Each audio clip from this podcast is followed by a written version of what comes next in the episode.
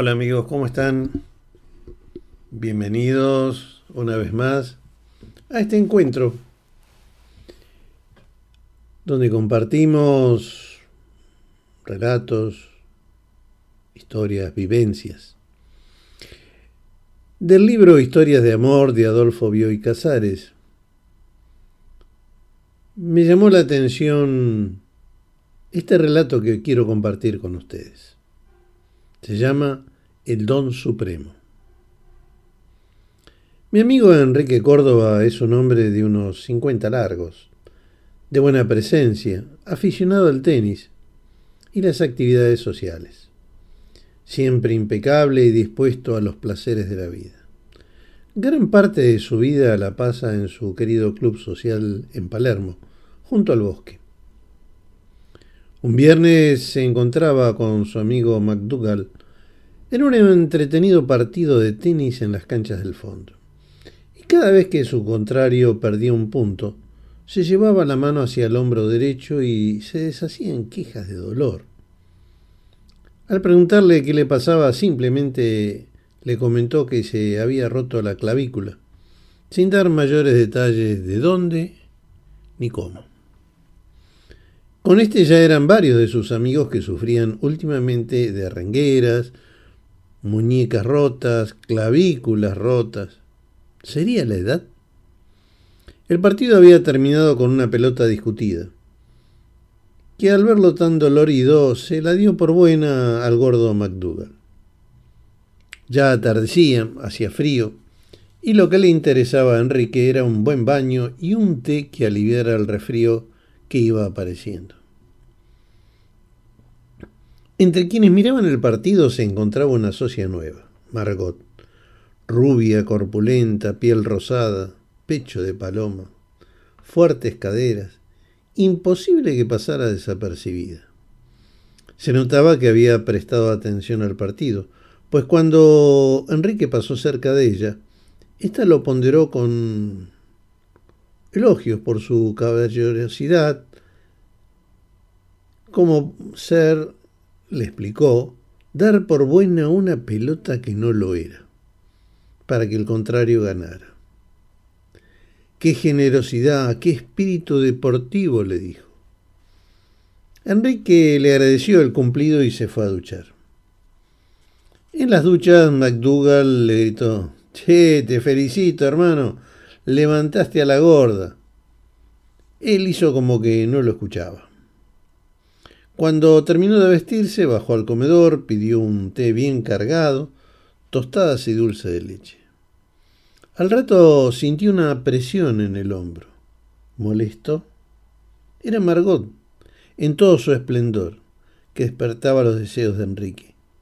Así que pasaron un buen rato disfrutando el té y charlando. Ya se hacía de noche, así que Enrique anunció que se retiraría lo cual Marcot le preguntó si tenía coche y si la llevaría, a lo que él accedió. Cuando salieron, todas las conversaciones se callaron. Todo el club los miraba. Arrancó el auto y enfiló por el bosque. Ella le elogiaba el coche. En la zona arbolada y a oscura se detuvieron y allí la muchacha le preguntó que le parecía que él merecía ser recompensado. Enrique se abalanzó hacia ella llenándola de besos. Ella gemía de placer y sin acobardarse por el volumen de la dama, que era tan rubia, tan grande y tan suave, la llevó a un hotel por horas, detrás de la exposición rural. Lo que pasó allí fue alucinante. Al día siguiente, el sábado, su teléfono sonaba una y otra vez, pero como había quedado afónico, no lo atendía.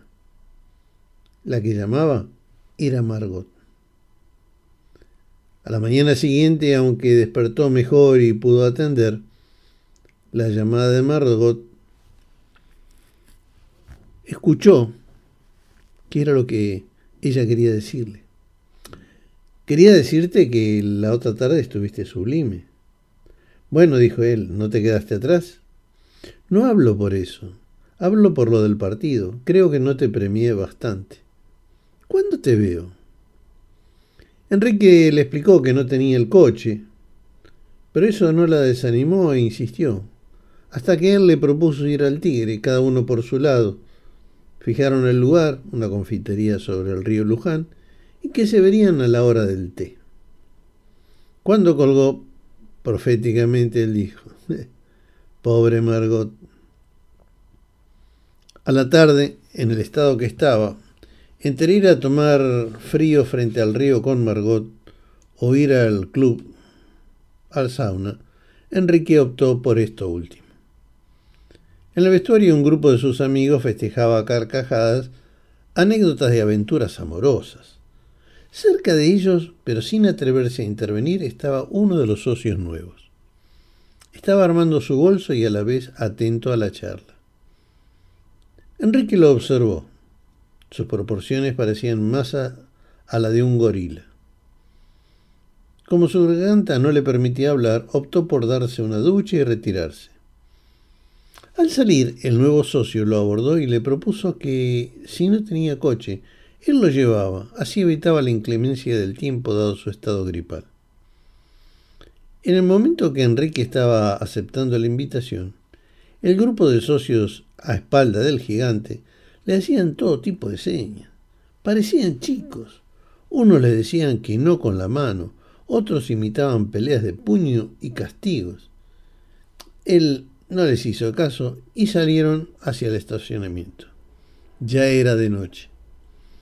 En el coche el gigante se refirió despectivamente a esos que hablaban mal de las mujeres y las difamaban, reconociéndole a Enrique que él era todo un señor, pues no había dicho palabra para no mezclarse con la chusma. Y allí comenzó un discurso a favor de las pobres mujeres y que ellas merecían la protección de caballeros como ellos. Y le explicó que al verlo tan serio lo había elegido como consejero imparcial y que había decidido consultarlo sobre un tema delicado. Al salir del club, como la barrera del ferrocarril estaba cerrada, el gigante tomó por el bosque y justo donde Enrique y Margot se habían besado, se detuvo, que vino a quedar en una espaciada y larga hilera de coches con parejas. Mientras seguía hablando con enojo de la conducta impropia de esos hombres. El, el gigante lo miraba firmemente a Enrique. Y ahí empezó la historia. El tema es mi señora, le dijo. Con mi señora nos adoramos. Mi señora es de una generosidad de alma, de una seriedad, de una pureza. Para ella, encima del amor no hay nada. Le cuento algo. Cuando alguien tiene un gesto heroico, desinteresado, noble, mi señora corre a premiarlo. Un gesto noble la emociona tanto que es capaz de entregar su don supremo. Usted entenderá que la ocasión no falta y la pobre se prodiga en demasía. Mi posición es delicada. Ella sabe que la comprendo y busca mi apoyo. Al cabo de unos días,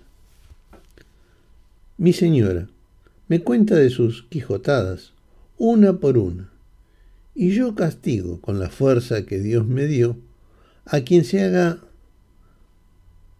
hecho acreedor a esos beneficios y se haya sobrepasado con ella. A uno le fracturé el cuello, a Sutano la clavícula y a Perengano las costillas. Enrique, a esta altura de la conversación, poseedor de una rápida intuición, ya preveía la sorpresa que se le venía. Y el gigante seguía hablando diciendo que tenía la ilusión de que la fama de estas reprimendas levantara alrededor de su esposa una muralla infranqueable. Usted, señor, ¿qué me aconseja? En ese momento Enrique divisó una lucecita que andaba entre los coches, mirando qué hacían las parejas. La policía exclamó, lo que falta es que nos confundan. El gigante le prometió que evitaría tal cosa y arrancó el coche. pidiéndole nuevamente que le diera un consejo franco. Enrique le pidió tiempo para meditarlo. El gigante lo dejó en la boca del subte de Agüero. Cuando Enrique llegó a su casa, reflexionó y se dijo, los viajes nos enriquecen de recuerdos y nos agrandan la vida. Así que preparó rápidamente una valija, le habló a su gerente para explicarle que se tomaría unas vacaciones y a la mañana siguiente buscó su coche y tomó distancia de Buenos Aires, ruta 3 mediante. Cuando me llamó, ya estaba por Bahía Blanca. Y a preguntarle cuándo volvería, me contestó que lo iba a pensar. Iba a mantener esta distancia en vista de los acontecimientos.